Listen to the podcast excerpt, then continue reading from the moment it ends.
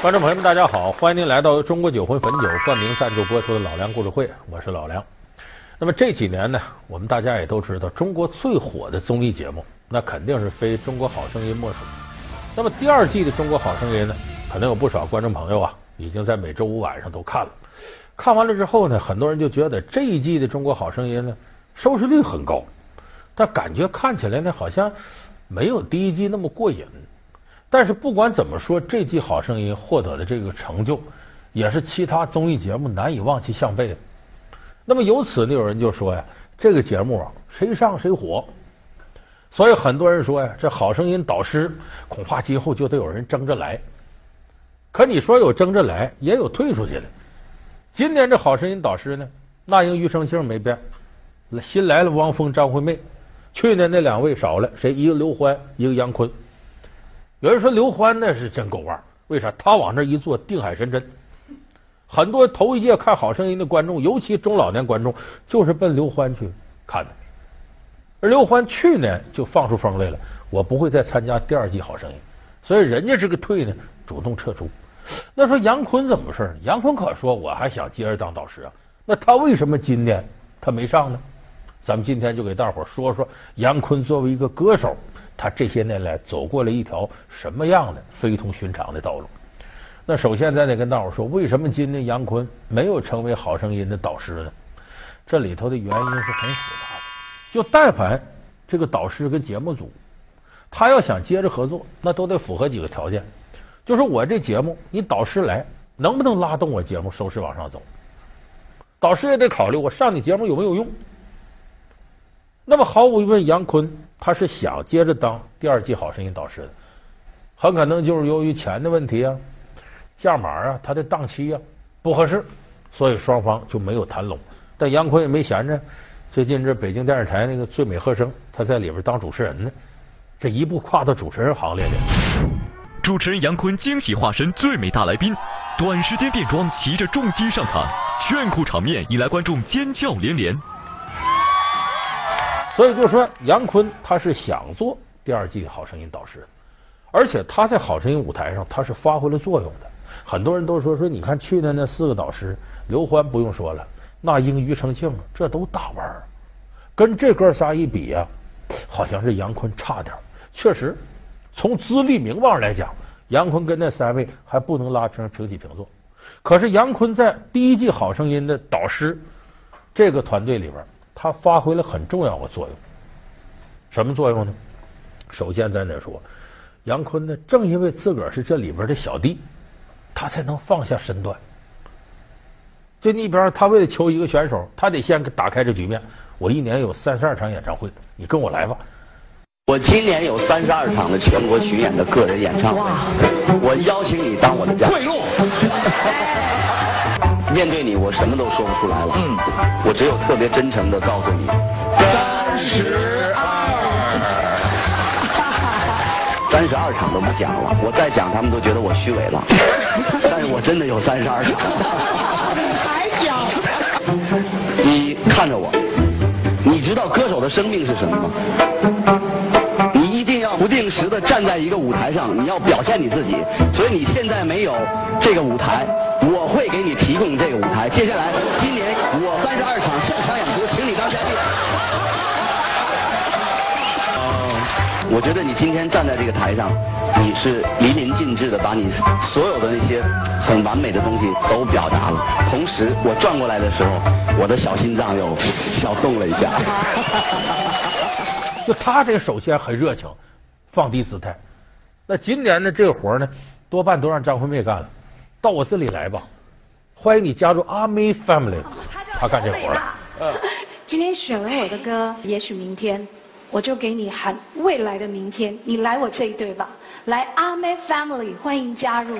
小娜，谢谢，谢谢小娜。所以就总得有人放低身段。为什么我们有人爱看好声音？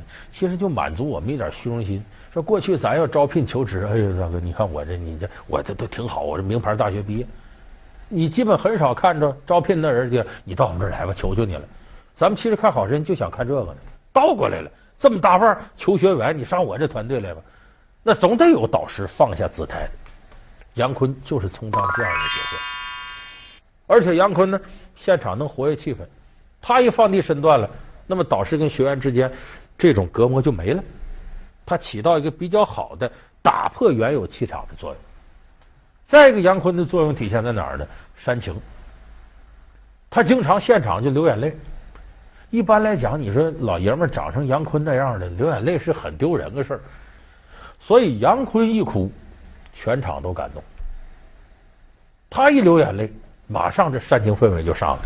想要问为爱痴狂为什么能把杨坤感动？有人说是感动啥？他就在那演戏配合节目，那可不是。就这个歌真是一锥子扎到他心里头了，把杨坤心事勾出来了。什么心事？这杨坤呐，老家是内蒙古包头的，后来呢跑到北京来当了北漂歌手。北京有大量的这样歌手。现在我们知道成腕的，像沙宝亮，北漂，包括其他行业的黄渤、周迅，这都是原来北京场子驻唱的歌手。那时候杨坤也是这个经历。他来到北京呢，开始在各个场子唱，那条件很差，唱一场给几十块钱，多了给一两百，租这地下室住。可是我们到现在也知道，杨坤呢是个创作型歌手，得写歌。那么这个写歌和驻唱它是矛盾的。这个时候呢，杨坤呢和一个很好的，呃，跟他关系不错的女孩，俩人一点点就好上了，然后就一起租房子同居了。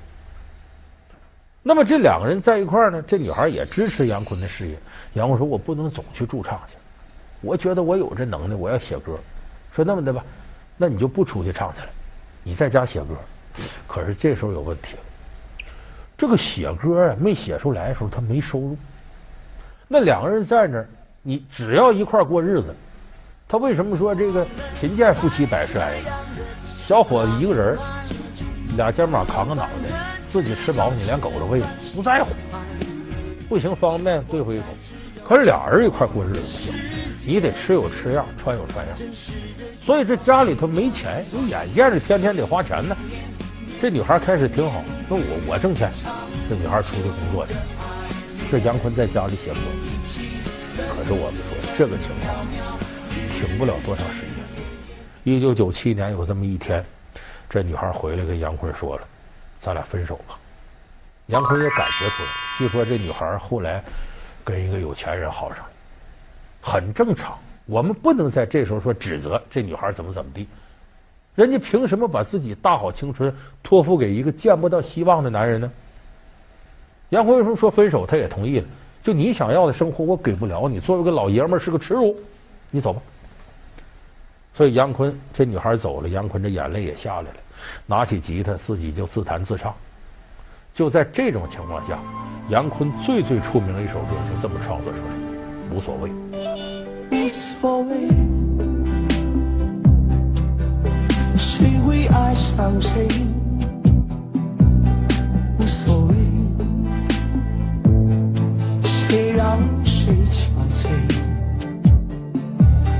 我的幸福。是短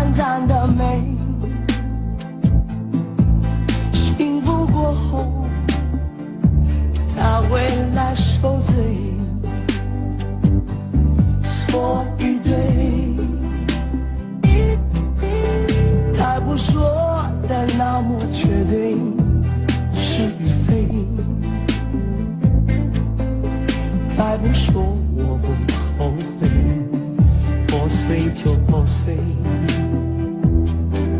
要什么完美？放过了自己，我才能高飞。为什么杨坤一边弹着一边流眼泪，唱着无所谓呢？其实不是无所谓，他是有所谓。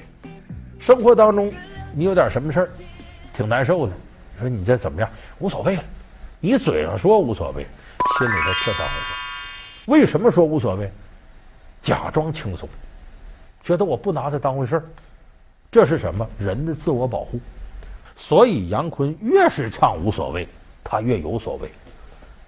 他越是原谅这世上所有的不对，呃，不要让什么痛苦的轮回，越装作超脱，他越放不下。就说，这段感情经历对他来说，锥心之痛，一辈子都忘不了。所以中国人说“欢愉致辞难攻，愁苦之言易巧”。你记住，你高兴的时候什么都写不出来，你难受的时候妙笔生花。因为后来我就慢慢的学会，因为买不起歌了，我就自己写了，我自己写吧，反正我也买不起，自己天天在家里弹琴，我也不知道在弹什么，但是我觉得我有一根，我有一根筋是对的，就是那个感觉是对的，我自己写词，写我的经历，写我的故事，写我如何。怎么这个世界都这么不了解我？我怎么才能会让大家都喜欢我？都放在这个歌里面。好，欢迎您回到中国酒魂汾酒冠名赞助播出的老梁故事会。所以说到这儿，咱们就明白了，杨坤好多的歌，他是在充盈的情绪之下才创作出来的。而且这种情绪呢，他不光是来自自己，他只要一个感情世界很丰富的人，他随时可以从别人的感情世界里照到自己内心，然后再反馈出来。你看杨坤有一首歌，就不是他自己的事儿。这首歌叫《那一天》，在《天下无贼》里边一个插曲。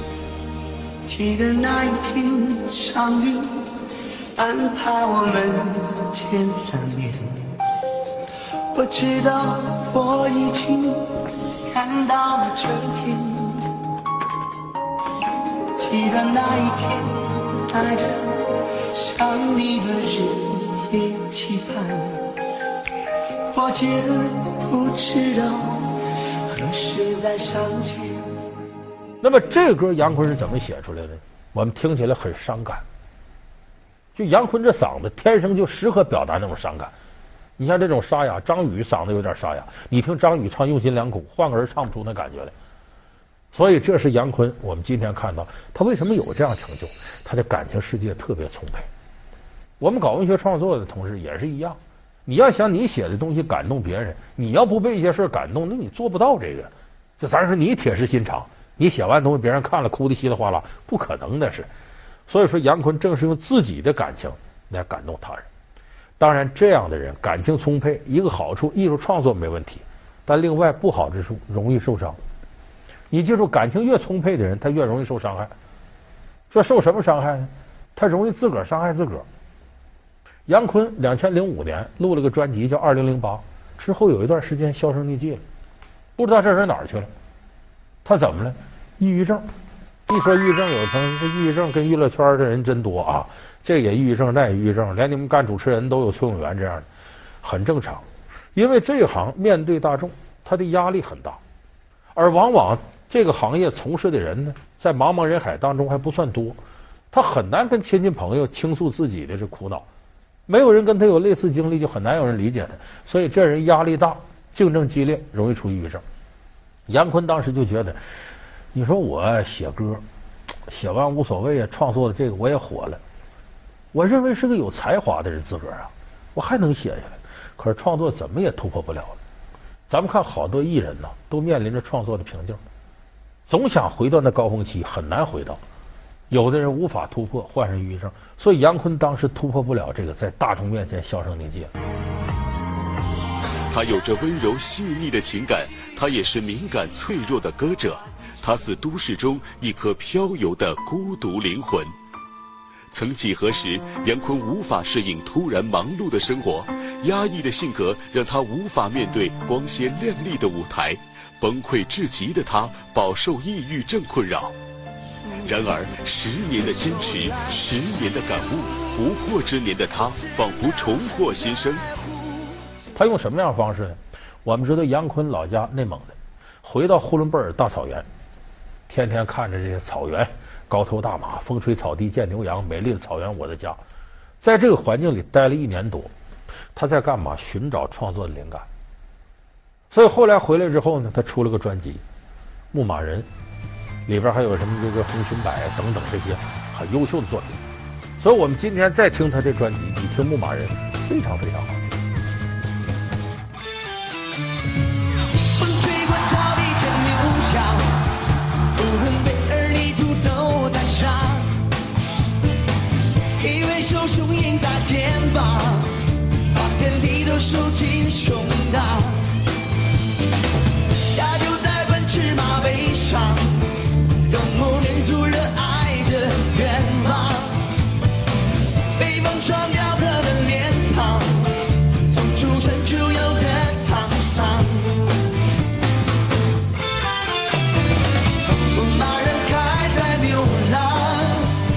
所以杨坤当时是用这样一种方式呢，从原来自己这个噩梦一样的状态当中走出来。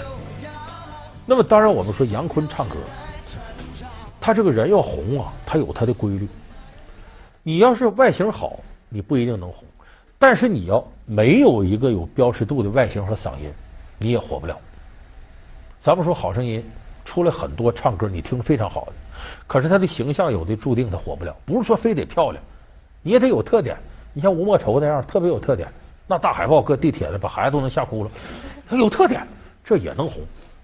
杨坤呢，就是外形上确实有特点，更主要他的嗓音辨识度太高了，你一听就知道是他。当然也有人混了，是不阿杜啊？哎，阿杜跟他挺像，但他俩不同哪儿呢？阿杜天生嗓就那样，就哑。杨坤这是后来自个儿作，本来杨坤唱歌嗓子又高又细，男高音。可后来怎么弄成这样了呢？他这个声带啊出了点毛病，得动个小手术。动完手术，大夫告诉他得养几个月。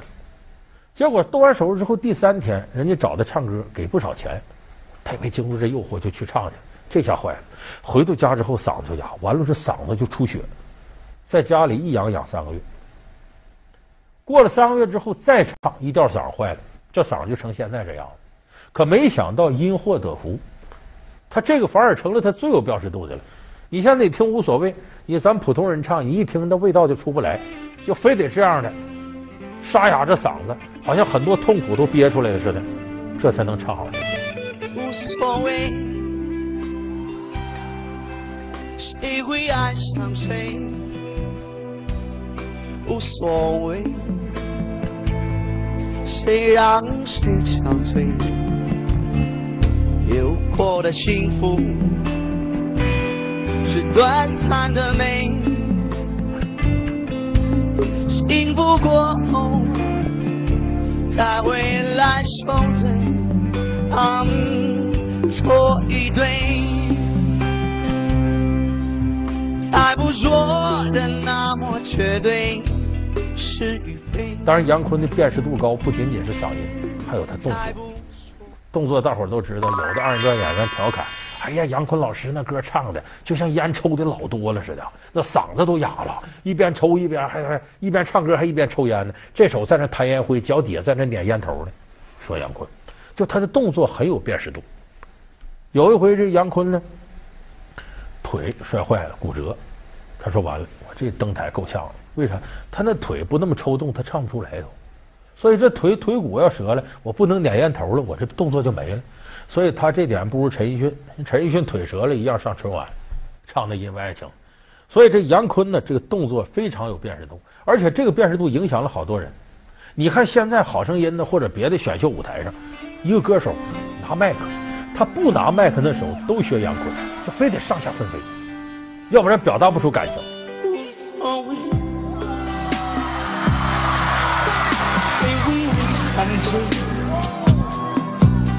无所谓，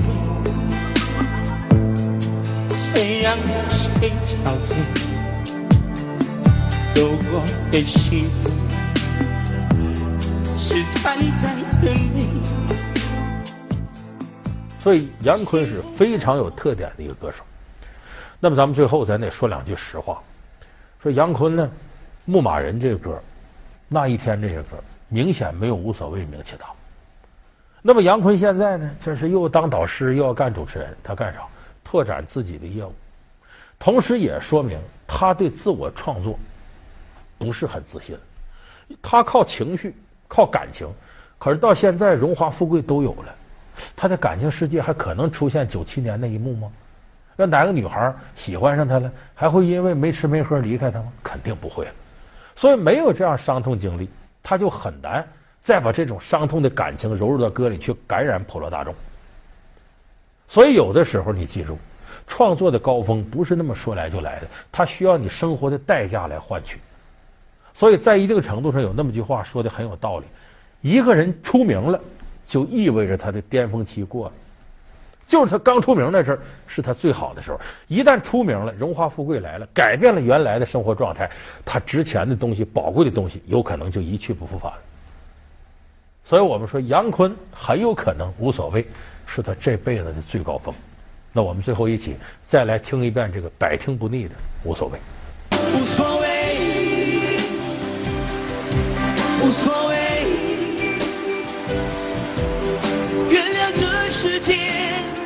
所有的不对，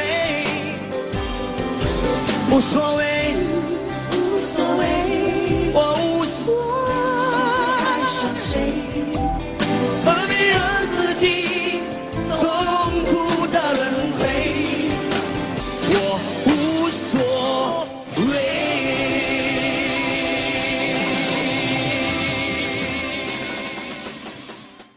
感谢您收看这期《老梁故事会》。《老梁故事会》是由中国酒魂汾酒冠名赞助播出。我们下期节目再见。